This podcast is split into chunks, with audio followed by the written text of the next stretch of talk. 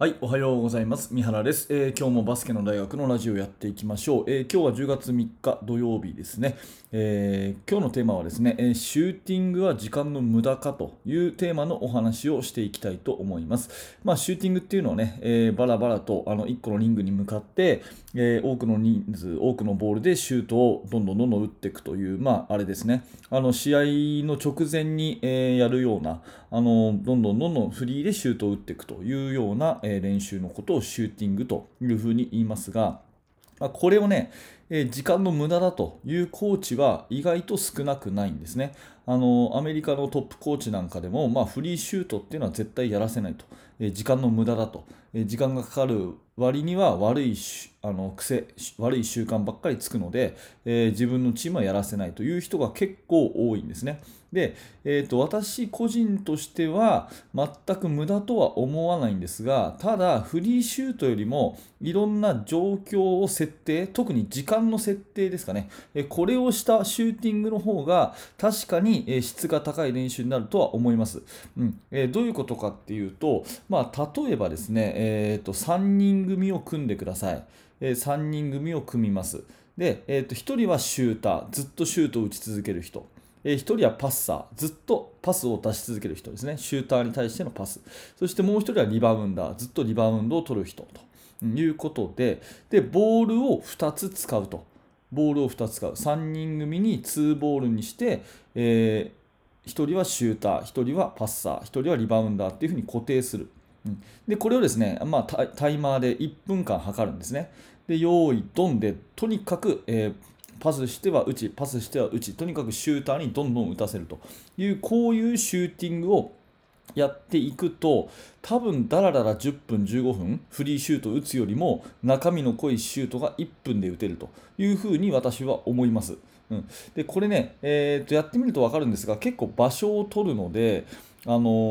大人数になるとごちゃごちゃしちゃうんで難しいところもあるんですができるだけこういうね、えドリル化したシューティングの方が集中力は高まると思いますし、えゲームライクなそのパスをキャッチしてシュートキャッチしてシュートねミートしてシュートっていうこのえ動きの中でのシュートっていうのは増えていくと思うんで、うん、こういう、え時間設定、え状況設定をしてシューティングした方がいいかなというふうに思います。あとですね、よくあるのが、えーと連続何ゴール入れましょうってやつですね。あの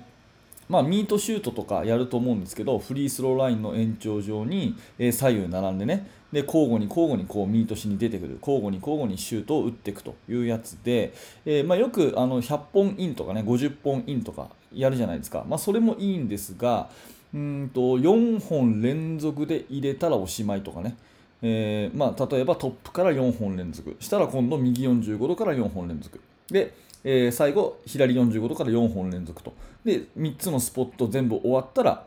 あのそのグループおしまいと。で、えー、とそれを2グループで競争とかね。そんな風にすると、えーやっぱり最後のシュートを打つ人外しちゃいけないっていう緊張感が生まれるじゃないですか。そうなるとシュートフォームだったり自分の体のバランスだったり、えーまあ、最大限の注意を払ってシュートを打つと思うんですね。うんまあ、そんな時に、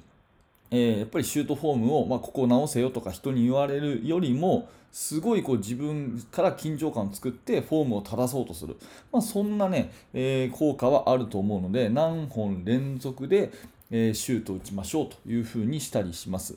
でまあ、フリーシュートを打つのも悪くないと思うんですがやっぱり緊張感作り出すってことはすごい大事かなと思っていて、えー例えば2人組でシューティングっていう風にやるときもですね、えー何本打ったら交代ととか、えー何分やったら交代とかっていうよりはあのー2本連続外したら交代とかね。うん、っていう風にするとやっぱ入れなきゃいけないっていう緊張感出てくるじゃないですか、まあ、そんなような、えー